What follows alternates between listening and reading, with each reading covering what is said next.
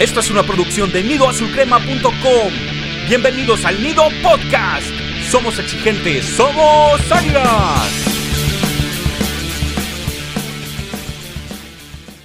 ¿Qué tal comunidad azul crema? Gracias por acompañarnos en este episodio de media semana del Nido Podcast, traído a ustedes por sus amigos de nidoazulcrema.com.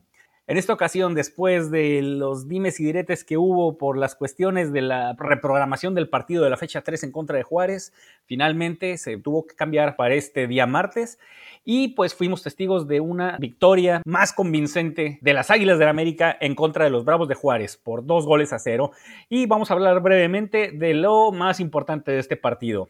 Para ver los detalles más destacados del juego, me acompañan aquí mis eternos compañeros Charlie y Slash. ¿Cómo están chicos? ¿Qué tal, Slash? ¿Qué tal, Beister? Pues listos para platicar del partido que sí estuvo mejor que otros que hemos visto este año. Pues qué tal muchachos, sí, definitivamente coincido con ustedes, algo más entretenido a pesar de que no tenemos tantos jugadores divertidos, así que pues vamos a hablar un poco de este juego. Así es, y como lo comenté hace un momento, América volvió al Estadio Azteca y regresó a la senda del triunfo con dos goles a cero en contra de los Bravos de Juárez. Los goles, obra de dos de los jugadores más criticados del actual plantel. El primero, obra de Emanuel Aguilera en su regreso a la titularidad.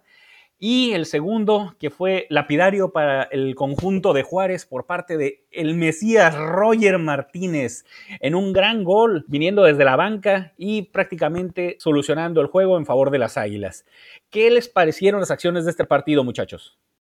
Pues primero que nada, mi nuevo ídolo, Roger Martínez, me voy a comprar esa camiseta blanca con la número 9, colombiano eterno. Qué barato te vendes, qué barato te vendes. Legendario. Con ese y la de Osvaldito ya tenemos suficiente para rato. Martínez y Martínez. Martínez y Martínez, ya saben.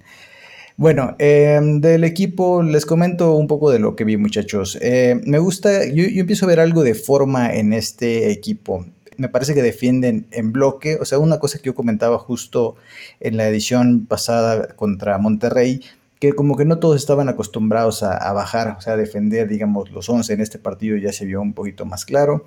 Me gustó ver que en algunos momentos alargaron la cancha, incluso empezaron a tirar cambios de juego que yo antes no había visto, entonces eso también me gustó. Pero creo que lo mejor de todo es que fue más notorio en el primer tiempo. El que recibe el balón normalmente tiene opciones rápidas para, para soltar y seguir haciendo que, el balón eh, siga rodando. Porque antes era como que recibe y están todos parados. Hoy no. Hoy el que recibe tiene opciones porque tiene varios satélites y eso pues promueve que el, que el juego vaya más fluido para las águilas. Eso me gustó un montón. Así que, ¿cómo lo vieron en este sentido ustedes, muchachos? Pues sí se ve, se ve, se ve trabajo, se ve idea, se ven cosas diferentes. Sí, ya no es eso de dásela al portero y salgan jugando o dásela al portero y que despeje a ver quién la baje. Eran las dos maneras en que se jugaba antes. Ahora hay más idea, más buscar un lado, el otro, no recae todo en un solo lado como cuando estaba Renato Ibarra, que era dásela a Renato Ibarra o dásela a Zambuesa en esas épocas. Ahora todo el mundo toca el balón, ¿no? Todavía le falta mucho trabajo. Sí hubo momentos en que el equipo se vio otra vez lento o se vio falto de idea, pero bueno, es normal, ¿no? Este, hay jugadores que no van a volver a, a jugar, hay jugadores que no son titulares y que ni siquiera van a salir a la banca en un futuro pero la idea está ahí, ¿no? Y lo que me gusta es que en la transmisión dijeron varias veces que Solari estaba enojado, que daba gritos y eso, y está bien que esté presente, que esté dando la idea, y que, pero no es el mismo show que veíamos en la banca antes, ¿no? De hecho, y el entrenador casi, casi no sale en la tele, porque ya no es el showman que había antes, ¿no? Entonces también eso, eso es importante, lo importante es lo que hagan los 11 en la cancha, y no lo que pase afuera. Y como bien dice Slash, pues ya hay más ideas, eh, se están intentando jugar diferente y esperemos que pronto esté el equipo completo y tomen toda la idea que quiere Solari. Yo también noté que se está trabajando en bloques para la cuestión de la creación de juego. Se ve, como dicen, más conjunción, tal vez falta brillo, falta idea, pero al menos se está tratando de jugar en conjunto. Algo que me sigue sorprendiendo es de que sí sigue viendo todavía mucho orden defensivo y se vio reflejado en esta ocasión que nos fuimos en blanco en cuanto a los goles en contra y que por fin el VAR nos dio una en nuestro favor, anulando un gol bastante polémico, hay que decirlo, este que anotó Juárez, que hubiera sido el empate temporal después de eh, que se había anotado el gol de la ventaja por parte de Manuel Aguilera. A pesar de todo, siento que todavía hace falta mucho trabajo en el medio campo, que siento que es la zona más floja, ¿Por qué? Porque falta idea. Se está ganando en la recuperación. Santiago Naveda está haciendo una verdadera bocanada de aire fresco en lo que es eh, la presión y la recuperación de la pelota, pero falta esa conjunción y que eso está provocando que los delanteros, en este caso Viñas, como Giovanni Dos Santos o Henry Martín, no tengan ninguna oportunidad para rematar. Por fin en esta ocasión vimos que Federico Viñas tuvo su primer tiro a gol, que salió desviadísimo, pero pues fue hasta el tercer partido de esta temporada que tuvo una oportunidad de tirar a gol. Siento que eso es lo que hace falta, que trabaje Santiago Solari con el equipo, pero fuera de eso se ve mucho orden y cada vez se ve mejor lo que es eh, la creación de juego. Hay mucho que trabajar. Coincido con lo que dices con respecto a, Santi Naveda. La verdad es un jugador, un muy buen prospecto como hacía ratito que no nos salía y junto con Pedro Aquino se perfilan para ser los titulares. Espero que no presione demasiado el que Richard Sánchez es eh, titular, que es seleccionado paraguayo. Digo, no sé si todavía lo sea, pero la verdad a mí Richard me tiene un poco aburrido y la verdad es que un poco de banca no le caería mal. Y también coincido en que el equipo eh, carece de profundidad.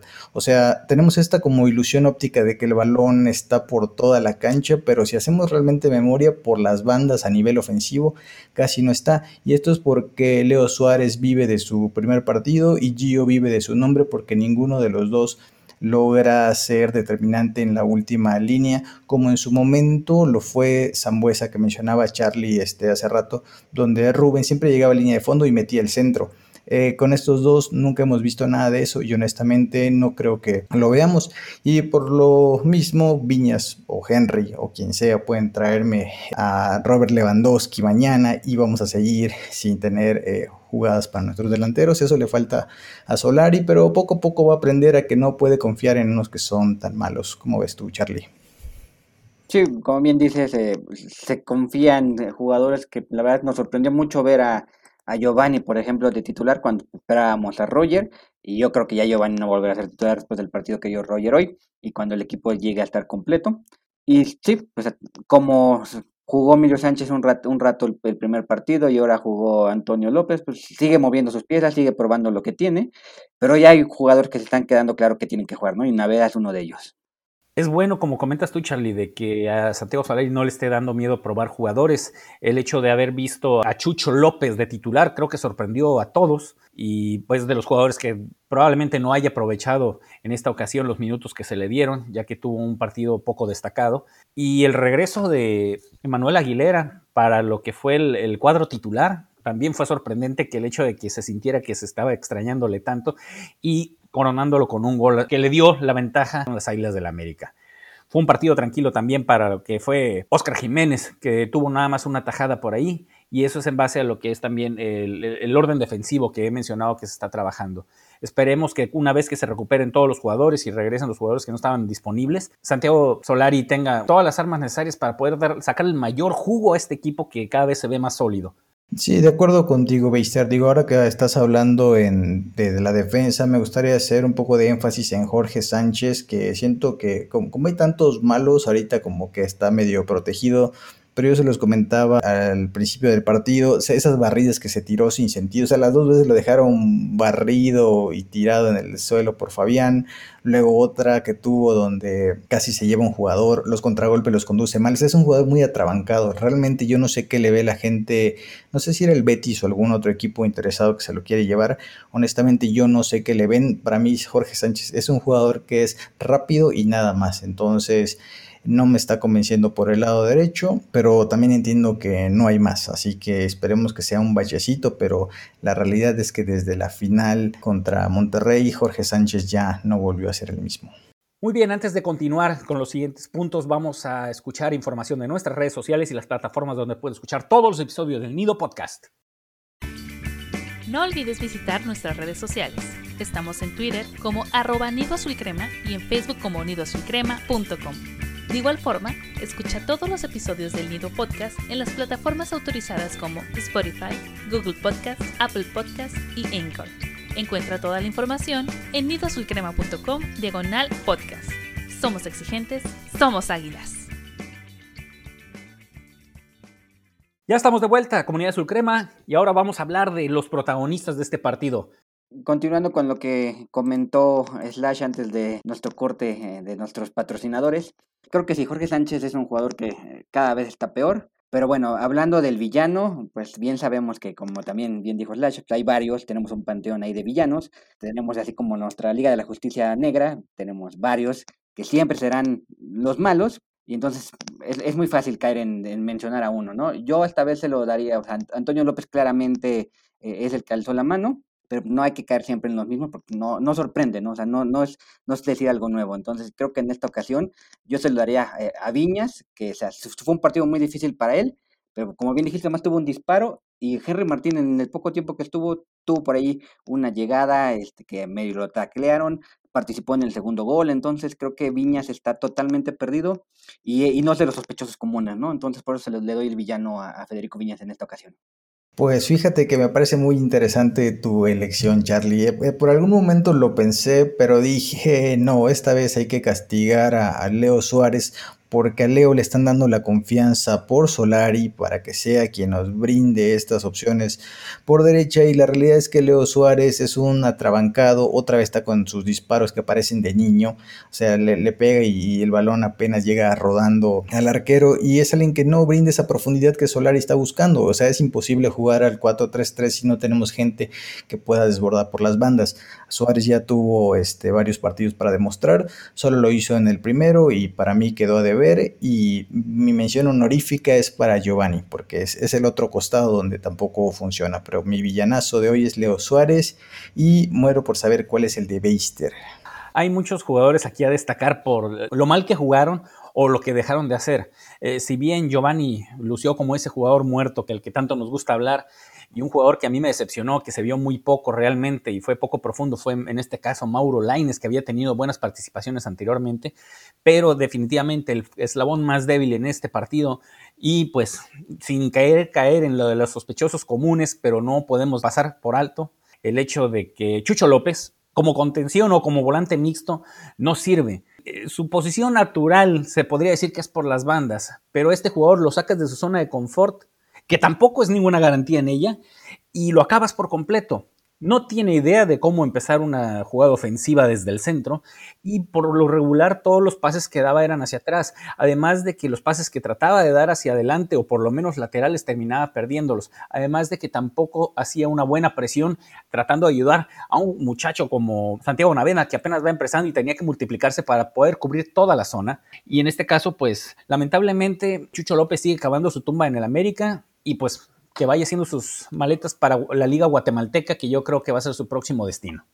Venga, de acuerdo. Entonces, ya que hablamos de villanazos, hablemos de los buenos, porque en esta vida también hay que hablar de los buenos. Y yo me voy a quedar otra vez con Santiago Naveda. Este chico está sorprendiendo en el centro del campo. La verdad, como tú dices, Beister se multiplica por doquier, está atento, intenta cambios de juego eh, y es un jugador que me gusta que a pesar de que es tan alto es demasiado rápido. O sea, él, llega a los balones, mete la pierna y a diferencia de nuestro queridísimo Oso González, saludos hasta ahí a, León, él no sale rebotado en los choques. Entonces Naveda anda espectacular que ya no siente a Richard Sánchez y también voy a dar una mención especial para Sebastián Cáceres, que bajita la mano y anda recuperando el nivel, se vio bien, metiendo cuerpo, barriendo, cubriendo, entonces Santi Naveda tiene mi estrellita de MVP de este partido. Yo voy contigo, Slash. Naveda es el mejor jugador del partido. Eh, como bien dices, aparece por todos lados. Es un jugador que tiene buena, técnica, buena idea y esperemos que poco a poco lo vayan llevando y sea el jugador que estamos esperando. Y que en vez de decir quién es el compañero de Richard Sánchez, pues ya ahora vengan a discutir quién es el compañero de Santiago Naveda, ¿no? Y también una mención honorífica este, a Oscar Jiménez, que hubo una que fue peligrosa, que sacó, y en el gol, pues eh, tal vez un portero de mejor calidad la saca, pero bueno, también no quitemos de que lo taparon, entonces le vamos a dar chance de que realmente le taparon, pero bueno, siempre, siempre rinde cuando entra de, de banca, y bueno, es bueno tener un suplente bueno en el marco. Por segunda semana consecutiva, unánime, Santi Naveda como el jugador más valioso del partido. Qué buen jugador es este muchacho. No ocupó ningún periodo de adaptación en el primer equipo. Dos partidos como titular ha demostrado que ha llegado para ocupar ese puesto de contención. Ese destructor que es constante, que es un perro rabioso, pero no es cochino. Es un jugador que abarca muchísimo terreno, es muy rápido, no le da miedo barrerse, no le da miedo a los contrarios. Solamente no tiene ni siquiera 20 años este muchacho. Ahí hay un futuro impresionante en lo que es el medio campo como ustedes dicen, hay que buscarle el compañero que lo complemente a Santiago Naveda porque sería una completa injusticia si lo llegan a mover una vez que regrese de lo que son sus dolencias o sus lesiones, tanto Pedro Aquino como Richard Sánchez. Este muchacho en dos partidos que ha tenido como titular ya se ganó el puesto, en base a esfuerzo, en base a ganas, en, base a coraje. Eso es lo que queremos ver de los muchachos que vienen de las fuerzas básicas del América.